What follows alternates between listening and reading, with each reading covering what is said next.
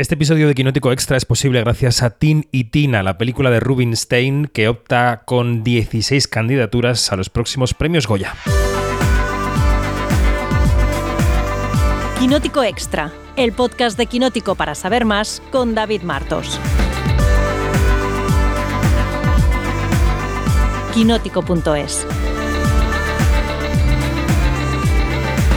Tini Tina se estrenó en la primera mitad del año. Es una película protagonizada por Jaime Lorente y por Milena Smith. Eh, tiene como elementos el terror, la maternidad, la religión. La película suena así. ¿Qué pasa?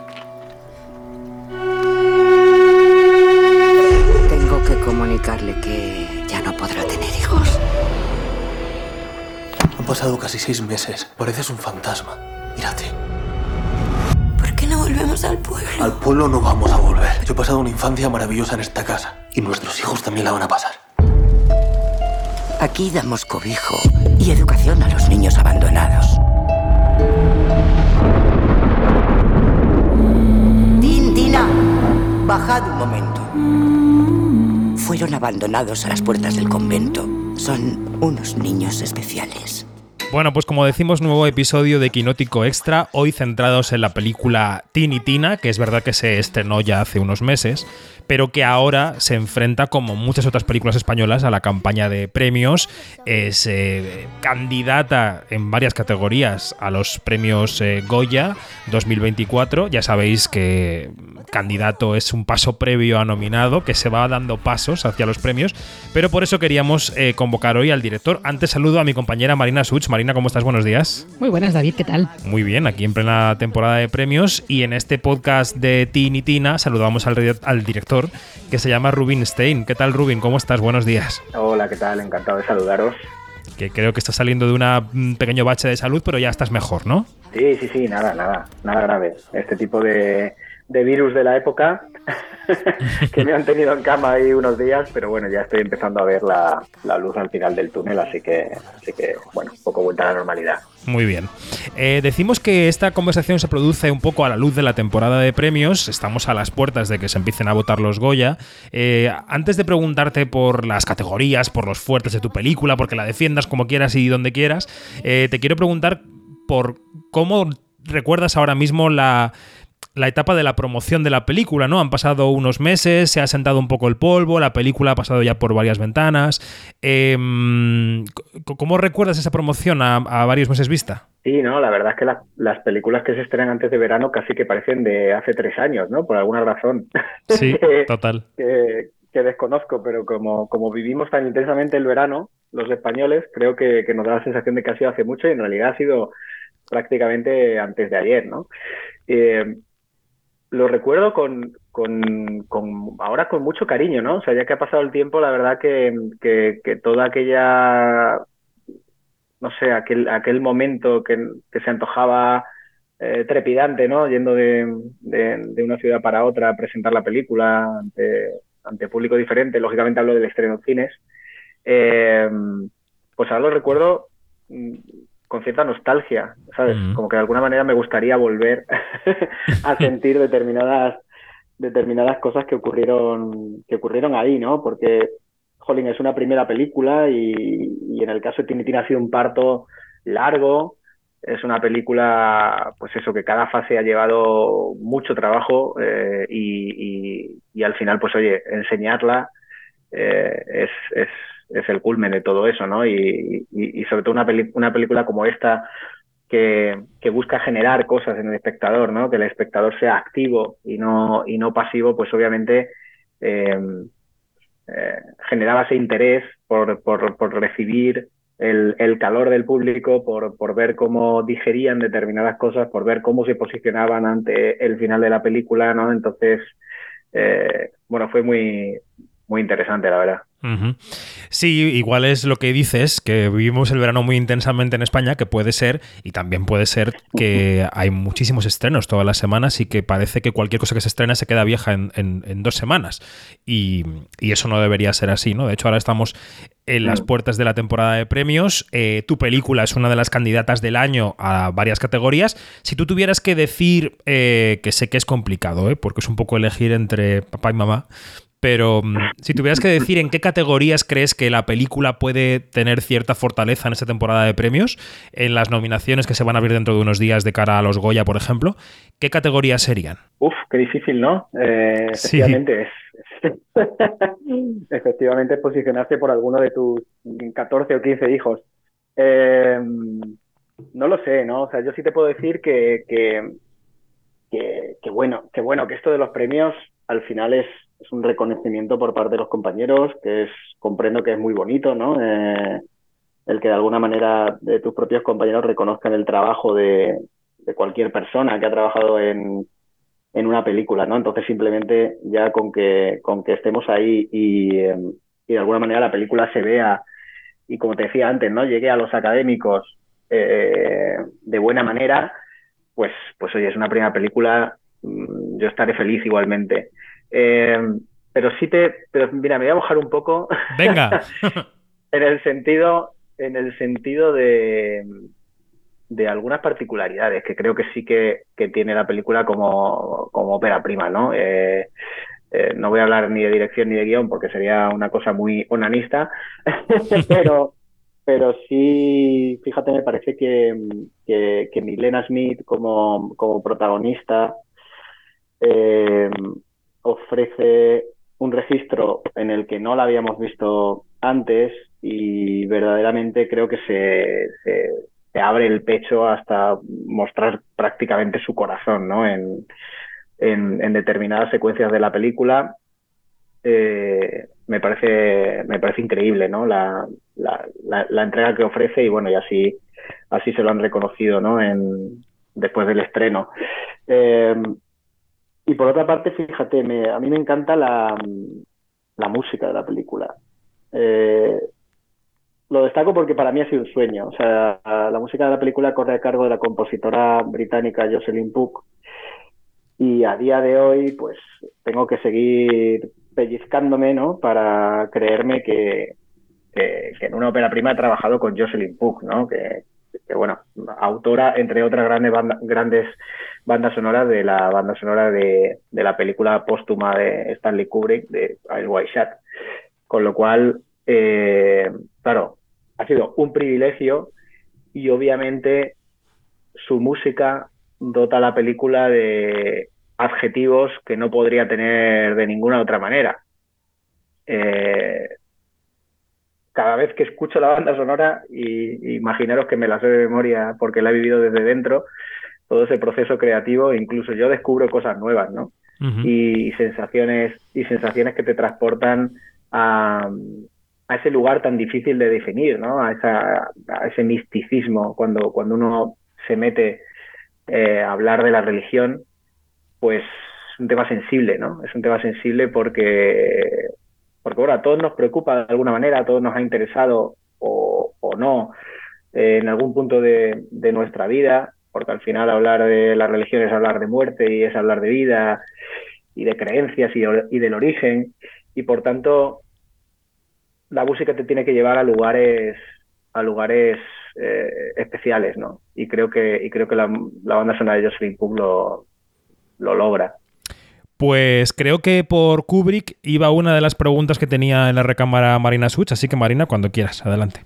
Sí, sí, sí, eh, porque eh, yo tuve, tuve la oportunidad de, de, charlar un poco con Jocelyn Puck cuando estuvo en, pues creo que fue en primavera, eh, un poco también de promoción de la película en, en Madrid, uh -huh. y, y, justo eh, te quería preguntar por esa conexión a través de a través de ella esa conexión con Kubrick que yo también la he notado un poco viendo la película no no sé si si hay eh, mucha influencia de, de, Kubrick de esos planos tan esa composición simétrica que solía que solía hacer él y luego evidentemente a veces cuando tienes un plano de dos niños que se parecen mucho eh, en un pasillo pues es el, o es el resplandor aunque aunque no fueras buscándolo no pero sí quería preguntarte un poco por eso, por esa, esa, esa conexión con Kubrick indirecta a través de Jocelyn Puck o luego directa a través de pues, si te ha influenciado, te ha influido mucho a la hora sobre todo de componer, eh, de componer los planos de, de Tini Tina.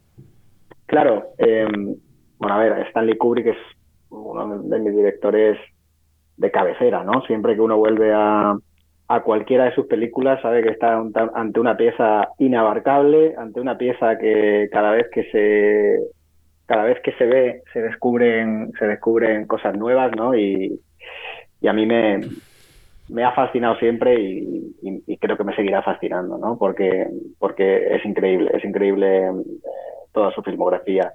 Eh, pero fíjate, yo a la hora de, de afrontar la dirección, intento huir de referencias, al menos de manera consciente, ¿vale? Eh, pero, pero claro, hay cosas inevitables, ¿no? Todo, no, todo, todo nos contamina de alguna manera y por supuesto lo que amamos nos contamina eh, multiplicado por 10, ¿no? Nos contamina en sentido positivo.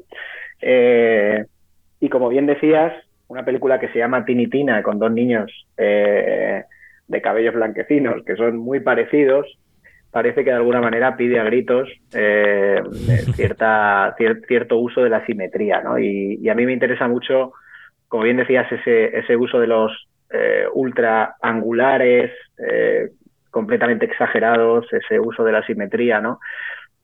Por un lado genera belleza, pero por el otro lado genera inquietud, ¿no? Y, en una película como esta, donde precisamente el, el, tema a tratar, o uno de los temas a tratar, era esa reflexión sobre, sobre el texto bíblico, ¿no? Ese, el texto bíblico o las religiones que por un lado eh, pretenden generar sentimientos bondadosos de alguna manera, ¿no? Eh, eh, sentimientos de, luz del alma en, la población y que por otro lado generan terror e incluso llevan a gente a, matar en nombre de, de, esos dioses, pues parecía que tenía bastante sentido, ¿no? Afrontar una puesta en escena donde de alguna manera eh, se mezclaran belleza con eh, perturbación, ¿no? Y, por otro lado, como dices, pues eso, ¿no? la conexión indirecta o, ya directa, ese grado de separación ya con, con Jocelyn Cook, pues ha sido maravilloso, ¿no? O sea, yo estaba tomando eh, té en Londres con, con Jocelyn y claro, me daba vergüenza, pero digo, es que tengo que preguntarte por cosas de, de Kubrick. A ver, obvio, eso es, inevitable. Claro. Claro, claro, claro. Entonces, bueno, pues, pues sí, ¿no? Y te cuenta algunas anécdotas que, que son maravillosas. Y, bueno, pero fíjate, pero por otro lado también, que, que, casi me la he saltado en la, en la pregunta anterior, pero claro, es que también la película, eh, para mí ha sido un privilegio tremendo trabajar con Teresa Raval que ahora entramos un poco en el mundo Teresa Raval, pero claro, eh, la traigo a colación porque si con, si con Jocelyn Puck hablaba de Stanley Kubrick, con Teresa Raval hablaba de Buñuel. Eh, y, al que Teresa llama el tío Luis. sí, sí. Entonces, claro, eh, imaginaros el grado de, satisfacción cinematográfica, ¿no? el, estar creando una película, tu primera película, y además eh, tener estas charlas con, personas tan fascinantes, ¿no? Y que han tenido unas vidas tan, tan interesantes, ¿no? Como, como Jocelyn o como, como Teresa Raval. Totalmente, totalmente. Oye, antes mencionabas la, la, dureza del proceso de levantar esta película, ¿no? Una ópera prima de un director como tú, que además procede en origen del mundo de la ingeniería y que luego se puso a hacer cine y que has hecho cortos y luego este largo. ¿Cómo describirías para alguien que nos escuche y que no esté muy familiarizado con el proceso de levantar un proyecto, cómo ha sido ese camino que supongo que habrá sido arduo, ¿no? Sí, es un camino, eh, bueno, no entiendo que, ningún camino es fácil, ¿no? Pero, pero sí, bueno, ha llevado su tiempo, como bien dices, pues eh, yo hice una, desarrollé una trilogía de cortometrajes en blanco y negro que se llama Luz y Oscuridad, que funcionó de maravilla en, en el circuito de festivales. Y el primero de ellos, el que, el que abría de alguna manera la trilogía hace 10 años, en el año 2013, pues era un corto que se llamaba Tinitina.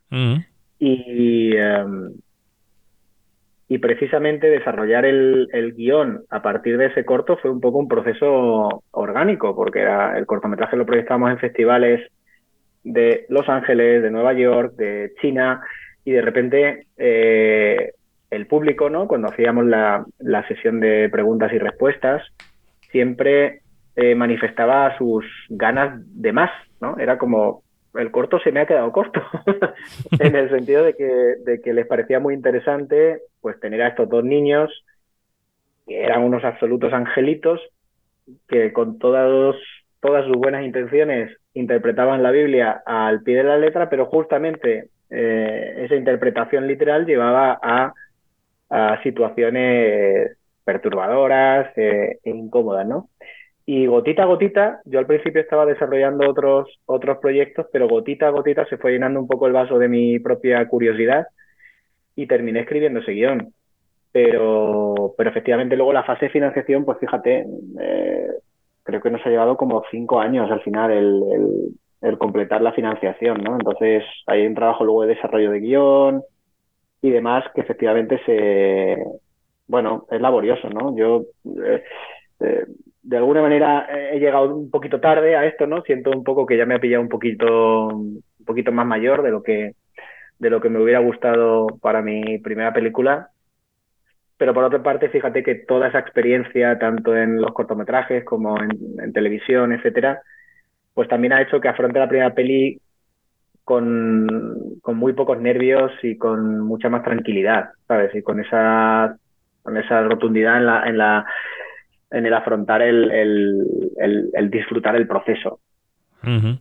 eh, bueno, hoy que hablamos de los Goya, que no se nos olvide que estuviste nominado con Baila Ahora, con el corto Baila Ahora en el año 19, y eso mm. ya son galones en la gala que llevas, que llevas encima. Eh, Marina, sigue. Sí, eh, es que quería preguntarte por, porque ya que estábamos hablando un poco antes de, de la, bueno, la influencia, más que la influencia de Kubrick, pues eh, esa conexión que tienes con él a través de Jocelyn Puck. Eh, yo, es que yo también tengo curiosidad por preguntarte por eh, hasta qué punto influye Chicho Ibáñez Serrador en, en, todos los directores que entráis en el terror ahora, porque además tú incluyes en la película un guiño a, a mis terrores favoritos. y tienes a dos niños protagonistas de una historia de terror. Entonces no sé hasta qué punto esa influencia se nota o, o es una cosa que, que, los periodistas estamos buscando constantemente y que en realidad no es para tanto, que también puede ser. Bueno, el caso, claro, el caso de Tintina es absolutamente manifiesto, ¿no? Eh, porque, porque más allá de, de, lo estilístico, como mencionas, pues es que directamente, eh, eh, pues eso, ¿no? Incluimos una, una, un trocito de, de su presentación de, de, mis terrores favoritos, incluimos varios, varios eh, varios momentos del, del 1, 2, 3. Incluso hay una secuencia, ¿no? Donde, donde el niño, donde Tim eh, se pinta la cara como, como la calabaza Ruperta y, y, canta la sintonía, ¿no? Del, del 1, 2, 3, precisamente eh, casi como, como contrapunto de lo que está ocurriendo en esa, en esa secuencia, ¿no? Eh, fíjate que yo no sé si la influencia de Chicho, eh, la, la influencia cinematográfica es muy grande, porque en realidad hizo muy poco. Mm. Pero, pero creo que sí nos ha influido mucho como, como gran creador, de alguna manera, ¿no? Como, como, como, como mago que se divierte jugando con las cartas, ¿no? Y, y esas presentaciones de mis terrores favoritos, o, o, o sin ir más lejos, el, el propio 1, 2, 3, a mí me pareció un programa maravilloso, entretenidísimo, y, eh, y, sus intervenciones, ¿no? De repente que paría, parecía esta voz celestial, que de repente cortaba, cortaba el programa para, para decir cualquier cosa. Eh, claro, nos han influido, nos han influido, ¿no? Siendo, siendo niños.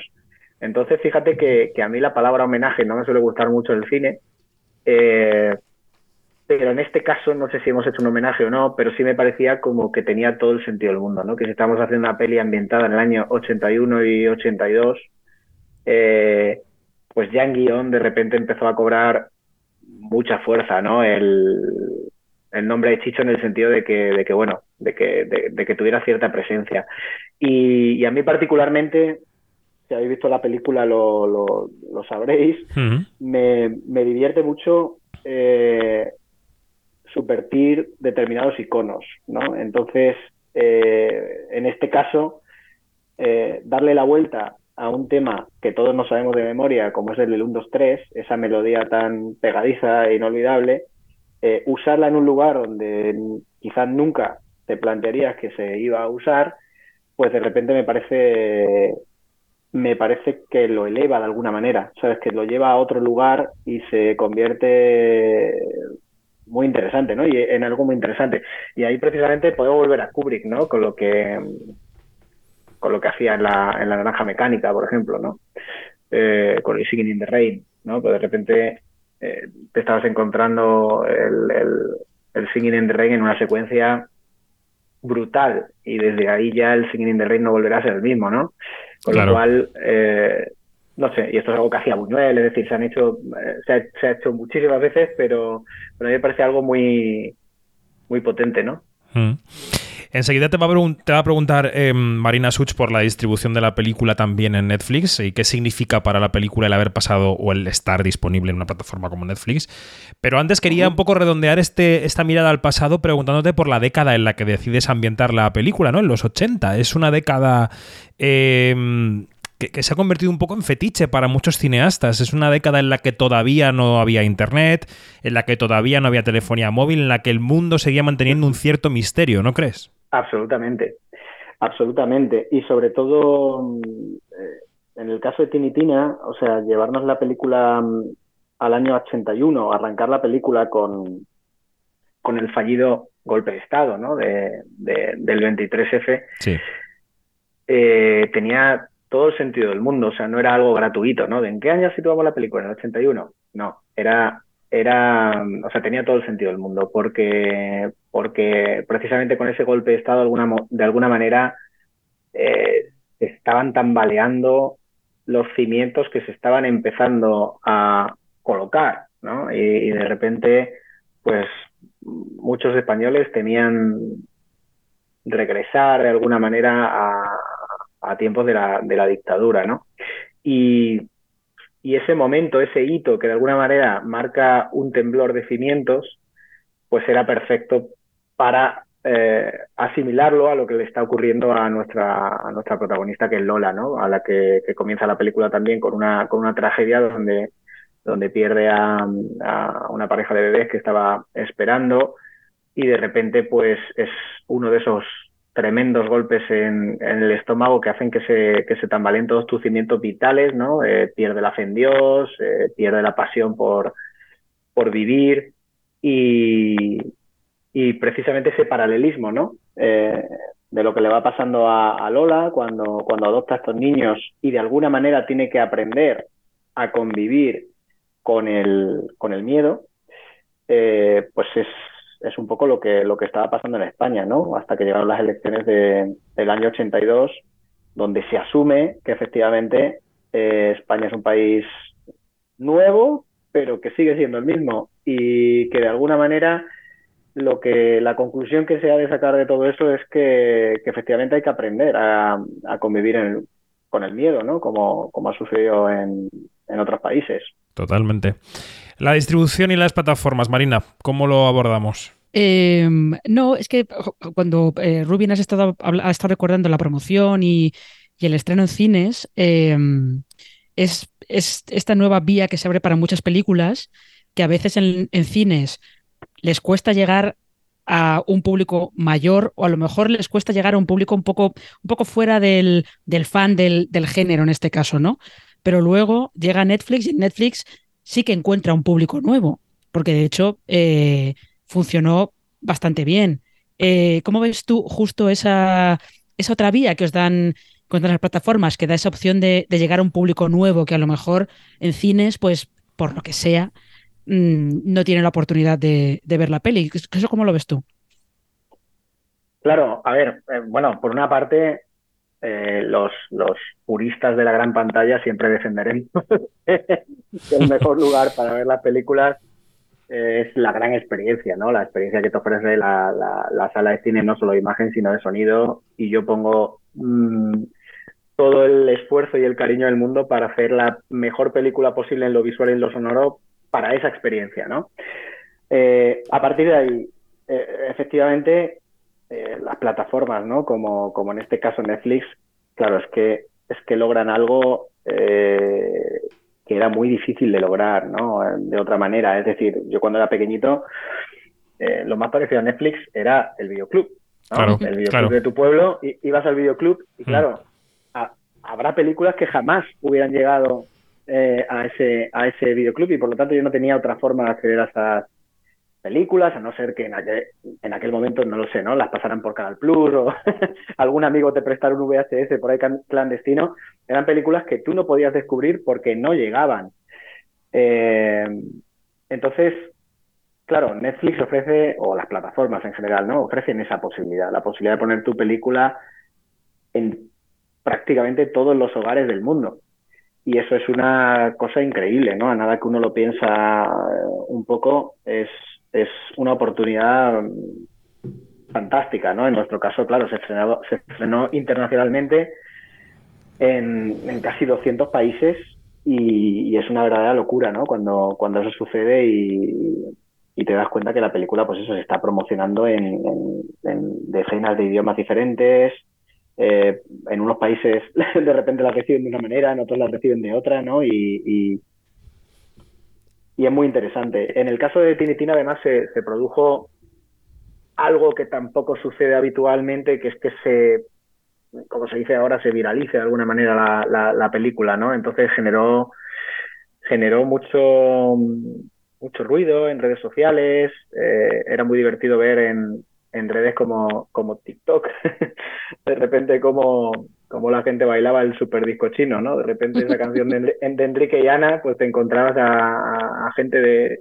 Turquía, de Japón, bailando, bailando el super disco chino. Y la verdad es que es una sensación extraña, peculiar, divertida, curiosa. Y, y como bien comentabas, eh, pues es increíble, ¿no? Cuando pasan tres, cuatro semanas eh, en Netflix y, te das cuenta que la película, bueno, en España estuvo en número uno eh, varias semanas, llegó hasta el número dos mundial, solo por debajo de la película Jennifer López.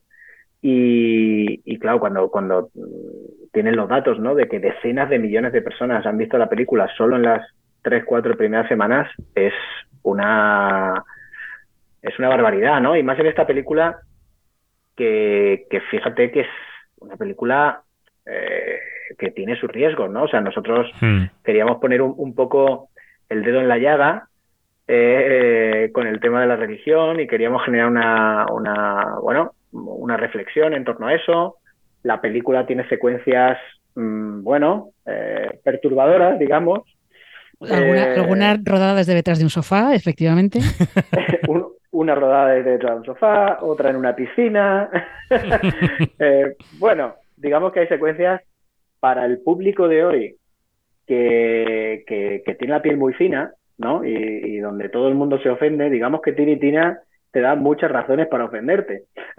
Entonces, eh, bueno, pues era, la verdad que ha sido como una especie de experimento eh, casi, casi divertido, diría yo, el, el haberlo lanzado eh, pues a millones de personas, ¿no? Y que efectivamente eh, haya ofendido por diferentes razones a mucha gente y, y, por otra parte, pues mucha gente esté enamorada de la película, pues porque sí ha conectado con los personajes, sí ha entrado, ¿no? Y agradece también que se le haya ofrecido algo eh, que se sale un poco de lo común, ¿no? Y, y bueno, el análisis de todas esas reacciones la verdad que nos ha sobrepasado un poquito porque queríamos meterle a la llaga, pero no en tantas llagas, como finalmente ha sucedido. Pero, pero bueno, no deja de ser, eh, pues eso, ¿no? Un poco paradigma del tiempo en el que vivimos, ¿no? Donde, donde se acota todo tanto que, que, que creo que cada vez es más difícil que haya un poco eh, películas que se salgan un poco de la caja, ¿no? Y que, y que, y que provoquen y a mí como espectador, yo por lo menos, eso siempre, siempre me ha gustado mucho, ¿no? El, el, cine que de alguna manera te revuelve y te genera, te genera cosas, te revuelve en el sentido positivo, ¿eh? Y, y te genera y sí, sí. cosas, cosas diferentes, sensaciones diferentes, ¿no? No te sacan un poco de, de, de, lo convencional, ¿no? Eso siempre me interesa mucho. Y ya para terminar esta conversación con Ruben Stein, el director de Tini Tina, yo eh, le quiero preguntar, te quiero preguntar si ya te has quitado un poco el sombrero de Tini Tina y estás con el siguiente sombrero. ¿En, en qué andas? sí, bueno, sí, efectivamente, pues nada, desarrollando otros proyectos eh, en los que ahora mismo tengo mi, mi mente y mi, mi, corazón y mi todo. Y, y bueno, pues como os he dicho, es muy difícil. Me gusta meter el dedo en la llaga, con lo cual serán, serán proyectos probablemente, eh, bueno, pues más, más, más difíciles de, levantar pero, pero bueno, siento que es lo que, lo que, lo que me apetece hacer y ojalá en el futuro pues, pues os pueda contar alguna cosita de alguno de ellos porque significará que, que lo hemos logrado ¿no? y, y que, que ha salido adelante. Pues estaremos encantados de escuchar esas novedades y si fraguan los proyectos también de contar esos proyectos, no, no hay ninguna duda de eso. Eh, ha sido una charla con Rubinstein, el director de Tinitina. Eh, nada, cuando están comenzando las votaciones a los premios Goya, están en marcha las de los Feroz, en fin, temporada de premios. Eh, Rubin, muchas gracias y suerte, suerte con todo. Muchas gracias a vosotros. Y Marina, hasta la próxima. Hasta la próxima y mucha suerte, Rubin. gracias.